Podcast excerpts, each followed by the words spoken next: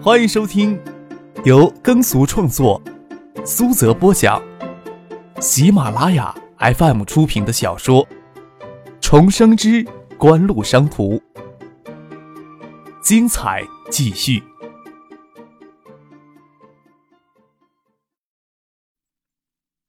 第二百六十五集。谭西松只能强硬的要求科王接受去年央视与爱达电子之间的合作方案，不然他也没有能力安抚今天的局面。不错，完全是央视与爱达电子九六年度的合作方案，只不过爱达为此只支付了不到八千万，科王在一年后现在却要支付三亿五千万，这与谢建南等人心中的期待有很大的差距，一直拖延到下午五点钟，央视才在付款方式上有所退步。与爱达电子的合作方案，广告费逐月支付，科王逐月支付百分之八十，在下一届广告招商大会之前结清余款。这一方案仅能稍稍缓解科王前期的资金压力。中央电视台倒也不怕哪家企业会赖账，当然这家企业若是破产倒闭，这个问题也只能别说。科王松了口气，剩下的十二家厂商都有了参照的标准，央视补偿的广告资源比他们所想的要多。都非常乐意的在这个最终的协议上签字儿。谭西松松了一口气，抹着一头汗，却想在明年的广告招商大会应该提前预防这种情况的出现。去年给爱达电子搞得措手不及，今年倒是一起来就闹翻天了，却不晓得这将是台里日后将他从广告信息部主任宝座上拿下来的借口之一。谭西松也没办法竭力，下午的招商大会已经进入了尾声，他也完全顾及不上了。有一名副台长过去坐镇，他要着手安排新闻发布会的事情。谢建南、刘明辉、陈静三人回到央视给他们专门准备的贵宾室。过了一会儿，谢瞻与玉萍才从外面回来。谢瞻骂骂咧咧地说：“那个毛还没长齐的小子，真不知道他们在打什么主意。怎么了？他们一下午都没有举牌？”谢建南诧异地问：“爱达电子不可能完全放弃央视的广告资源呀？”他们要出手，八点档的电视剧片头片尾共三十秒的广告时段，他们第一个举牌，而且直接报两千六百万，真他娘邪门了，愣是没人敢举牌跟他们争。接下来是新科电子举牌也是一样，直接喊出一个半高不高的价码，也没人跟他们争。除了八点档电视剧片头片尾之外，爱达电子还拿下了央视栏目几个赞助商的广告，春节联谊晚会的赞助商广告，他们也拿走了一个。不过下午的招商大会完全不见上午的血腥气儿。爱达电子拿下这些广告时段，总竞价才六千万，比他们去年投央视的钱还少呢。谢川下午去会场盯着爱达电子有什么动静，看到下午会场平淡如水的冷清，想起上午他们科王几乎踏着碎尸肉血冲出重围，夺得标王后的激动顿时给冲掉一半。他不是不明白其中的道理，最有实力的厂商已经不在，爱达电子上午的沉默不仅给科王众人很大的心理压力。也给其他厂商很大压力，再加上下午竞拍的广告资源相对丰富，艾达一出手就是高价，表达出强烈的欲望，自然没有人再出来跟艾达争夺。这些道理他不是不懂，只是有些不甘心罢了。谢剑南轻轻拍了拍谢瞻的肩膀，说道：“郑可的人难缠，你又不是第一天知道，接下来才是要打起精神来的时刻呢。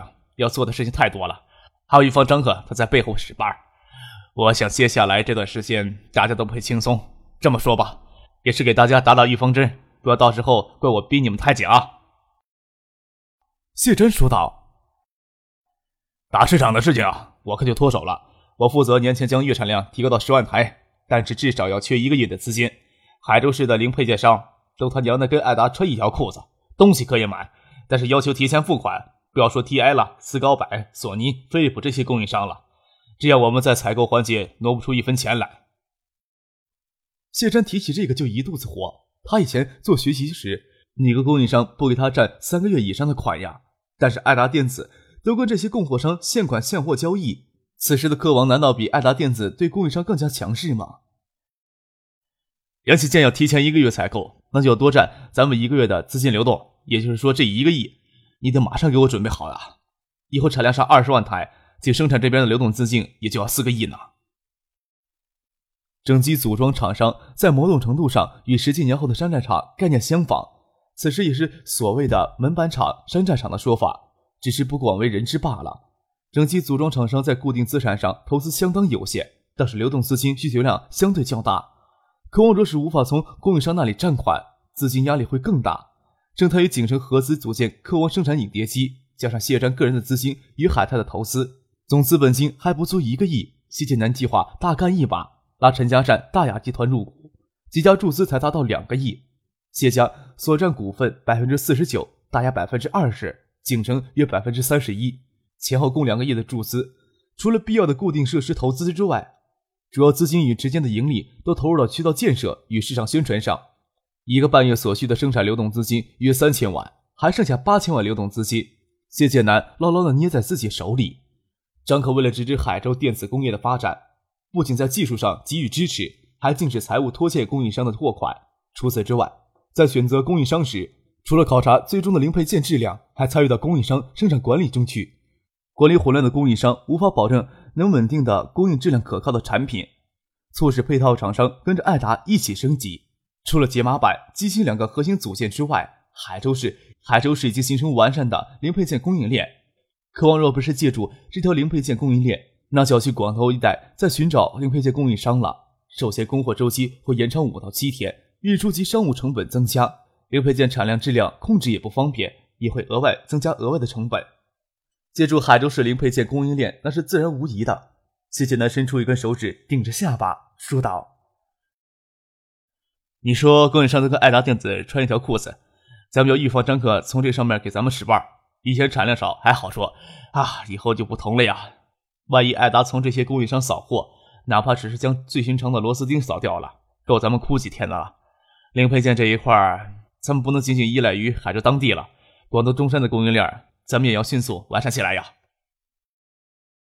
陈庆学成归来有一年多了，曾经想去海泰工作，后来留在大雅帮他父亲陈家善参与大雅集团的品牌运营。大雅在品牌运营上有自己一套自以为成熟的套路，陈家善只是让陈静去实习。没有允许他指手画脚去做什么改革，以他的经验还不足以应付国内复杂的市场，大概也就是这几天才能真正领略到商战的险恶处。谢瞻说道：“这个我知道了，已经进行的差不多了，我会抽时间再走一趟。我们最薄弱的地方还是在电路板上，艾达是自己设计生产电路板的。抛开解码板与机芯，电路设计与各系统控制可以说是影碟机行业最主要的技术活儿。”影碟机主要质量问题就是出现在电路设计的合理性与电路板的稳定性上。T.A. 思高板与飞利浦为了垄断解码板机芯的生产，在出售解码板机芯的同时，也出售与解码板机芯配套的电路设计与系统控制解决方案。差不多包括当前市场几款主流影碟机，也有专门的电子商生产影碟机配套的电路板。海州也有，爱达电子虽然不需要电路板，甚至还有多余的电路板流出来，但是海州除了爱达、科王之外，还有十多家影碟机组装厂商，相信科王夺得央视标王之后，海州的影碟机组装厂商会更加的多。影碟机生产已经简化到只要有资金，雇两三个农民工都能生产的地步。简化是简化了，但是恶果也很明显，会压制影碟机组装厂商技术研发投入的热情，也造成影碟机生产成本的上浮。艾达与 TI 合资成立的泰推光电研究所，也靠出售与 TI 的解码板配套的控制系统软件，从而进行盈利。利润虽然不能与艾达电子相比，但是蚊子腿再瘦，刮下来也是有一些钱的。谢建南也不得不承认，艾达电子在系统控制、编程与电路设计上有很强大的实力，也承受艾达电子在这方面有一定成本优势。但是他并不认为这是当前市场竞争的关键因素。不过，科王的确有必要在这个方面上加强一些，毕竟科王落后艾达整整一年，不足的地步举目皆是。谢剑南不会因为这些就丧失自信。谢剑南与谢瞻、陈静、刘明辉、玉萍等人在谭熙松专门给他们准备的贵宾室里休息，赵思明却不见踪影。谢剑南问谢瞻：“赵思明去了哪里？”谢瞻摊摊手：“我与玉经理去会场，倒没有注意到他去哪儿了。他也没有跟我说要去哪儿。”赵景荣将他儿子塞到公司锻炼，期望能成才。科王负责生产与采购的副总才是景城正式的代表。科王电器毕竟是在海州上的地盘，凡事都要仰仗赵景荣这个地头蛇。谢剑南自然要帮他把儿子看好。赵思明若不是去年给退学，将工读学校关了一阵，指不定现在正在哪个大校祸害人间呢。倒是给这么一整，人老实了一些。谢建南刚要拨电话给赵思明，想让他经理一下新闻发布会的现场。赵思明从外面推门进来。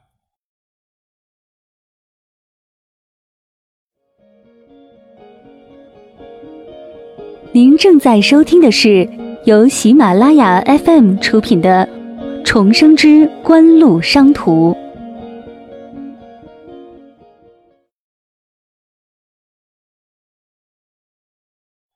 你去哪儿了？啊，你说今天的晚报可能会报道，我去买报纸了。这附近没有报亭，走远了一些。赵思明将一叠报纸递过来。今天北京有晚报报道，不奇怪。齐鲁晚报反应这么快呢，我就找了一家小报亭，暂时只有这两家报纸有报道。报纸的发行，控制好版面，将版面分送各地印刷。现在的通讯设备传输发达，各地几乎都是同步印刷发行。赵思明奇怪，在北京销售的齐鲁晚报会有这么快的反应，纯粹是他见识不够。倒是他能想到去买报纸，比起他之前的人生，算是一个进步。谢剑南笑了笑，说道。呵，我还正想着看晚报会怎么写中午的采访呢。看了之后，西南又后悔在新闻发布会之前看了，太影响情绪了。齐鲁晚报还好一些，北京日报却没有那么客气，将新闻素材尽可能写得曲折动人，或者说是记者的职业习惯。北京日报以半版的篇幅突击报道刘明辉等人的跳槽事件。将艾达彻底放弃标王之争，与科王在标王血腥争夺中异军突起联系起来。在编者当中，指出科王关键时刻有挖墙脚、窃取竞争对手商业机密的嫌疑。北京日报对北京市宣传委谢建南、刘明辉在考虑到中央电视台拥有最庞大的媒体资源时，却忽视掉了地方媒体有自己的利益诉求，更不可能看到地方媒体。特别是地方省市电视台与中央电视台之间存在的那些矛盾，就像爱达电子九六年在北京日报所属的媒体投下几十万的广告费，北京日报社在报道爱达电子与科王利纠纷时，怎么可能没有自己的立场取向呢？谢建南想起自己竞下科王广告时，全场厂商代表都站起来鼓掌的情形，他当时从人缝当中看到张克平静如坐的坐在一旁，露出若有若无的浅笑。这给他多少留下些心理阴影。没想到坏事情来的还真快。还好，想了片刻，谢晋南想了片刻，露出笑容，故作有轻松之嫌。经销商不会因为模糊的商业道德概念而犹豫不决，这种问题不用去争辩了，越争辩越纠缠不清，那才会中了那小子的圈套。央视组织的新闻发布会，央视会让别人砸自己的场子吗？谢剑南倒不担心下面的新闻发布会，考虑是不是有专门成立媒体公关部门的必要，可以拿广告投放这一利器来改变地方媒体的立场。爱达电子去年这个时候就专门让蒋薇负责这方面的事情，当时爱达电子还不担心会有什么人会故意使绊。张可知道接下来的新闻发布会乏善可陈，没有哪家媒体的记者会公然在眼皮底下挑战央视的权威，而刻意刁难谢剑南那群人的。这种乏善其陈的新闻发布会，他也没有机会搞谢剑南一把，还要将记者证还给简志康。前面还好说一些，有爱达电子的一篇专访就是很不错的成绩。但是错过这个新闻发布会，就算是简志康的失职了。虽然新闻发布会乏善可陈，但是他与同事此行的目的就在于此。张可、谢婉晴与父亲将苏京东丢下，真正想挖掘新闻素材的媒体，对爱达电子的兴趣不会比科王低。一切看起来还是那么有传奇色彩。前往三里屯，陈先生了解到今天所发生的事情后，打电话再约他过去吃饭。许思与丁怀由马海龙陪着，一直都在 TI 中国公司里洽谈事情，与陈先生一道直接去吃饭的地方。华南区办事处有两辆小车，一辆留给苏京东他们，一辆中午让许思、丁怀、马海龙开去去 TI 公司了。张可与婉晴还有父亲便去挤地铁。这时候坐车去三里屯，有一半以上的概率会给堵在路上。TI 中国公司的办公地址就在三里屯边上，那自然另说了。一整晚都在刮风，除了中央电视台就觉得气温降得厉害。海州现在的气温还有十几度，北京这时候的河流都已经开始结厚冰了。往地铁口走的时候，人瑟瑟发抖；挤进地铁里，却觉得闷热。冬天的北京就是如此。南方人到北京，要是不习惯厚外套，直接穿衬衫的穿衣法，就会室外嫌冷，室内嫌热。赶到前天相见的日式餐馆，陈信生、许思、丁怀、马海龙他们都在里面。张可挑着硬蓝布的席进去，搓搓手，从地铁口出来，冻得厉害。屋里虽然有暖气片，这会儿功夫还没缓过劲儿来。我很期待艾达能持续过去一年的辉煌的。陈先生笑着站起来，请张可入座。你们这一招果然很漂亮呢，我还以为陈先生会继续期待下去呢。张可搓了搓手，坐到许思的身边，又问陈先生：“我们哪一招漂亮了呀？”跳槽事件的处理呀。陈先生笑着说：“整个上午一次牌都不举。”多么明显的对比呀！把媒体的好奇心都勾引过去了。我当时跟张亚平在通电话，都忍不住想去现场去看一看你们到底在搞什么鬼。我让公司的人大概收集了一下，收集了有二十七家晚报报道了跳槽事件，立场都是同情艾达。我想其他报道此事的媒体差不多都是这个立场啊。博取同情，博取更多人的同情，应该说是个技术活儿张可非常认真的说。陈信生笑了笑，说道：“今年呀，媒体会记住柯文的同时，也不会忘却艾达。只不过现在的艾达不稀罕增加这点知名度了，能增加一点儿是一点儿。”张可拿过传到他手里的菜单。说起来呀，在科王的广告正式在媒体播放之前，这段时间的炒作对经销商影响最大，所以艾达也需要某种程度上的炒作。比起满世界的狂乱轰炸，我更喜欢随风潜入夜的潜移默化。柯少，你还故意漏了一个破绽，江小姐怎么没有随行啊？张克笑了起来。香奈儿是爱达电子的形象代言人，爱达要争标王，那也不将香奈儿一起带过来宣传的道理。江小姐呀，她有自己的事情，没有必要为了一些无谓的事实劳烦她，也说不上破绽不破绽，人都有自己的思维死角。在他的思维死角里，你就算是漏一百个破绽，他还看不见。思维死角，对市场手段过于迷信呐。三点五亿呀，不止。陈先生也很肯定的下了这个断语。张可笑了笑，他当然不会直接承认自己有一坑科王呀。大家心里都明白，他笑着说：“现在到北京街头挑一百个人，大概有八十个人知道艾达。”当席锦南代表科王报出两亿六千万的高价时，苏庆东虽然将号牌拿在手里，却很迟疑，没有立即应价。而是红桃 Q 丁义雄在最后关头举牌了，步步高总裁就意识到艾达有放弃竞价的可能。他也不清楚艾达电子市场部做的那份预算，自然不会像谢晋南给二点八亿那个数据迷惑。他立即想到步步高有竞夺央视标王的可能，也幸亏丁义雄及时举牌，给他们足够的反应时间。步步高为影碟机第三品牌，所占市场份额百分之十二。步步高总裁预测，借助央视标王的东风，市场份额可以提升到百分之三十。考虑到影碟机市场的自然增长，步步高仅影碟机年销量至少能提高四倍，利润幅度虽然会逐步的滑落，但是依然有着相当大的空间。他迅速在纸上写出一个数字，推到他幕后老板面前，同时将号牌举起，他想一举将科王击溃，但是他老板脸上露出犹豫的表情。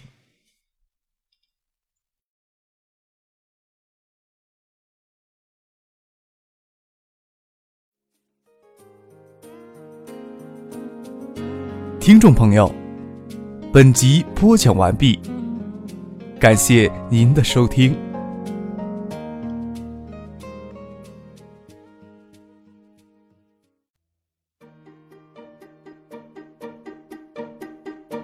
欢迎收听由耕俗创作、苏泽播讲、喜马拉雅 FM 出品的小说《重生之官路商途》。